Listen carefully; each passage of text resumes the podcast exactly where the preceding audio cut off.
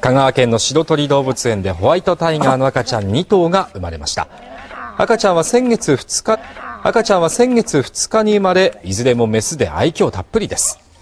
飼育係の手で育てられ今では体長45センチ体重3キロくらいにまで成長しました。動物園では今月23日頃から赤ちゃんを一般公開し名前も募集する予定です。も募集する予定です。